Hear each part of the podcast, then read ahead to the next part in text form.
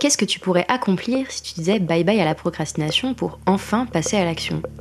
Et quel tournant prendrait ta vie si tu réalisais tous les projets qui te tiennent à cœur? Bienvenue dans Bye Bye Procrastination, le podcast qui t'aide à retrouver du temps, à booster tes projets et à transformer ta vie grâce au pouvoir de l'organisation. Je suis Claire, coach en organisation et en gestion du temps. Dans ce podcast, je parle de motivation, de productivité, d'efficacité, de priorité, et je partage les meilleures astuces et méthodes d'organisation. Alors si tu cherches comment t'organiser pour enfin avancer et réussir à concrétiser tout ce que tu entreprends, tu es au bon endroit. Prendre des notes, faire des listes de tâches, des listes de livres à lire, télécharger des images, créer des documents et les partager, je suis sûre que, comme moi, tu manipules tous les jours une énorme quantité de documents numériques.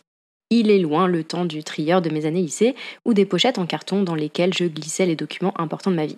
Aujourd'hui, que ce soit côté pro ou côté perso, 90% de ma vie est en ligne et toutes les informations et les documents que je manipule au quotidien tiennent sur le disque dur de mon ordinateur. Et on ne va pas se mentir, c'est super pratique.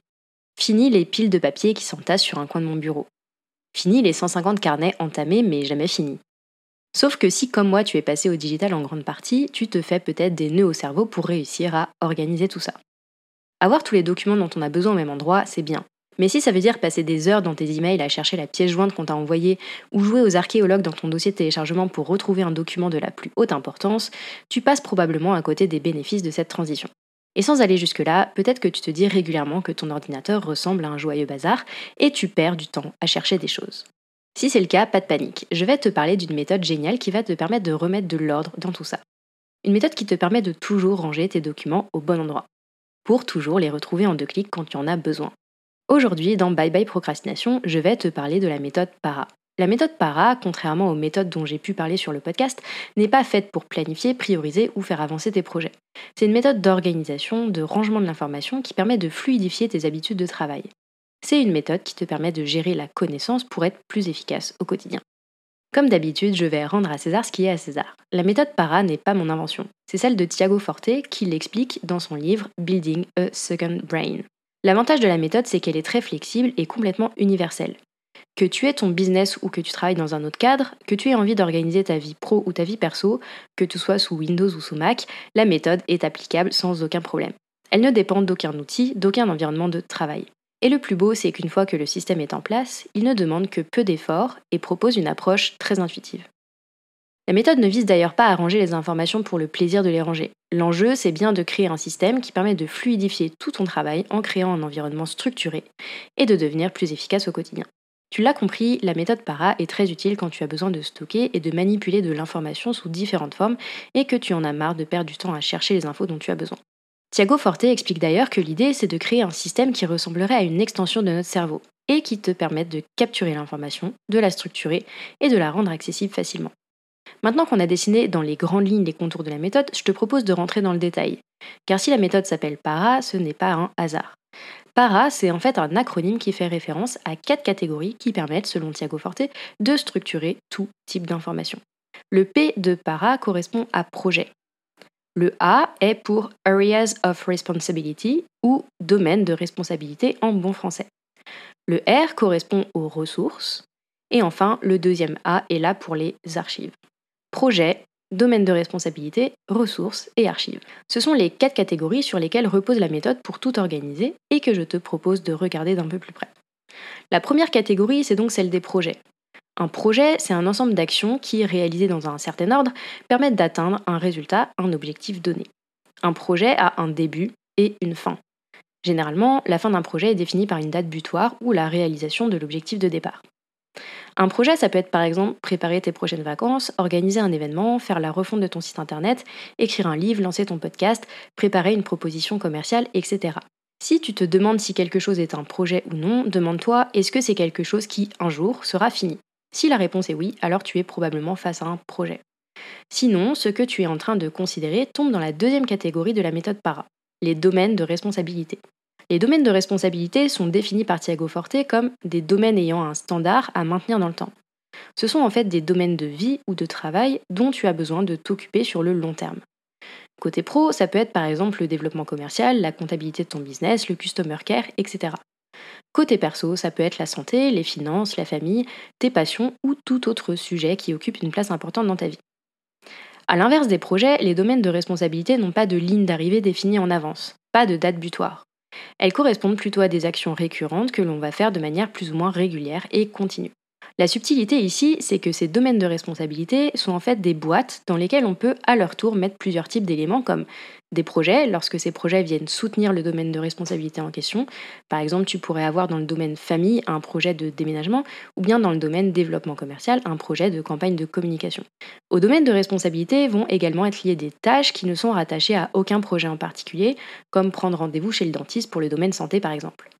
Et enfin, à chacun des domaines vont se rattacher un certain nombre de fichiers, de notes et autres documents importants.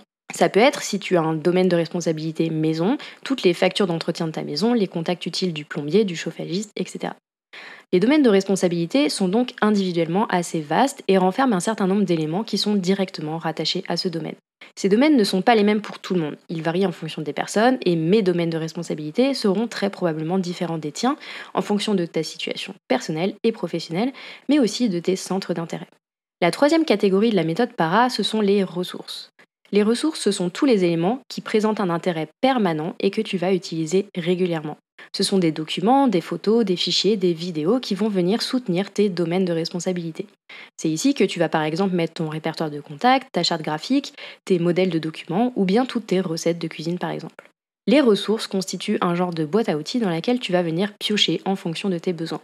Et enfin, et c'est la dernière catégorie, on a les archives. Les archives, comme leur nom l'indique de manière assez transparente, ce sont tous les éléments inactifs dont tu n'as plus besoin ou qui ne sont plus pertinents. Quand tu finalises un projet, quand une ressource n'est plus intéressante, tu transfères ces informations dans tes archives. Je pense que tu as compris, ces quatre catégories, projet, domaine de responsabilité, ressources et archives, sont les quatre piliers sur lesquels repose toute la méthode para.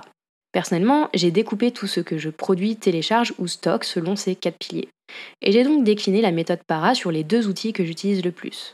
Notion, qui est mon outil d'organisation favori de tous les temps, et Google Drive, qui est l'endroit dans lequel je stocke tous les documents, images et vidéos dont j'ai besoin.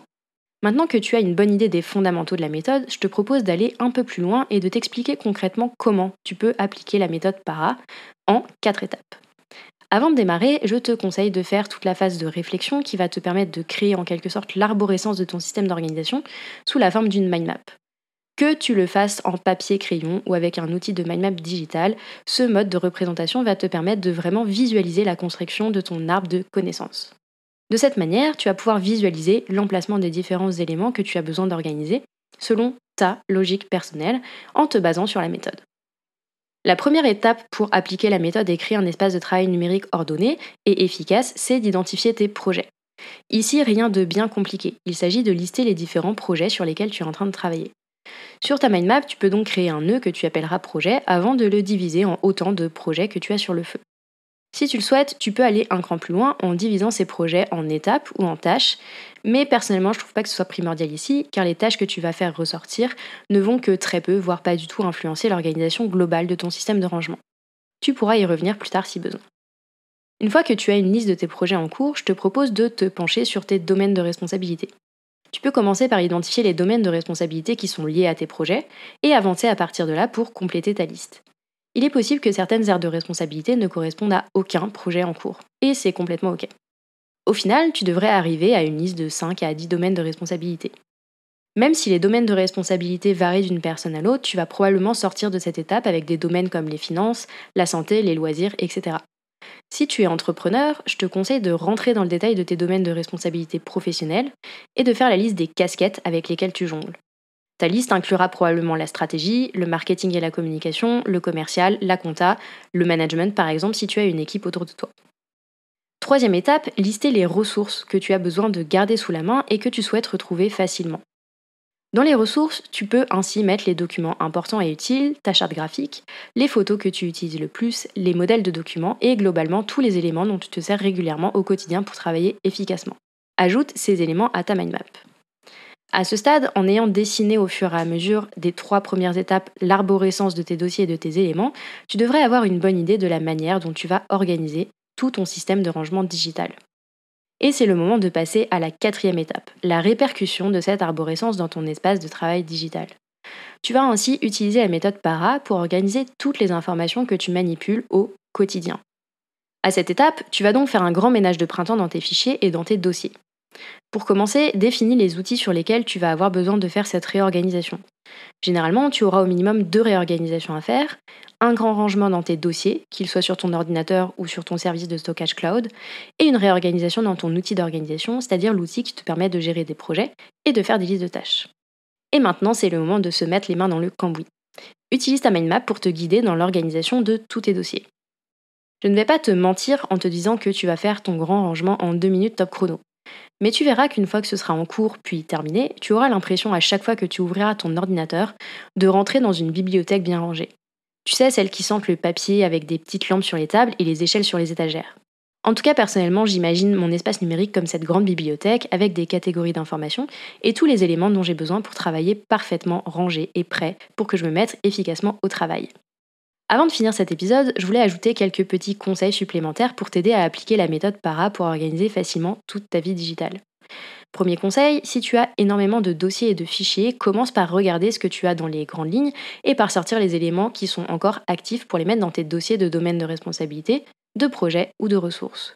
Tout ce qui prend la poussière depuis un moment, tu peux directement le glisser dans tes archives pour le retrouver facilement, sans perdre trop de temps à tout passer au peigne fin il sera toujours temps de revenir dans ces dossiers archivés, récupérer des éléments et les ranger à une autre place si besoin.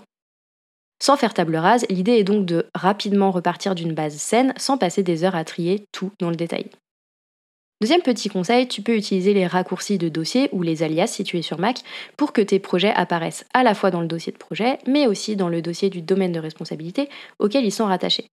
De manière générale, n'hésite pas à utiliser ces raccourcis pour ranger les informations à leur place, tout en les rendant accessibles à un autre endroit de ton arborescence.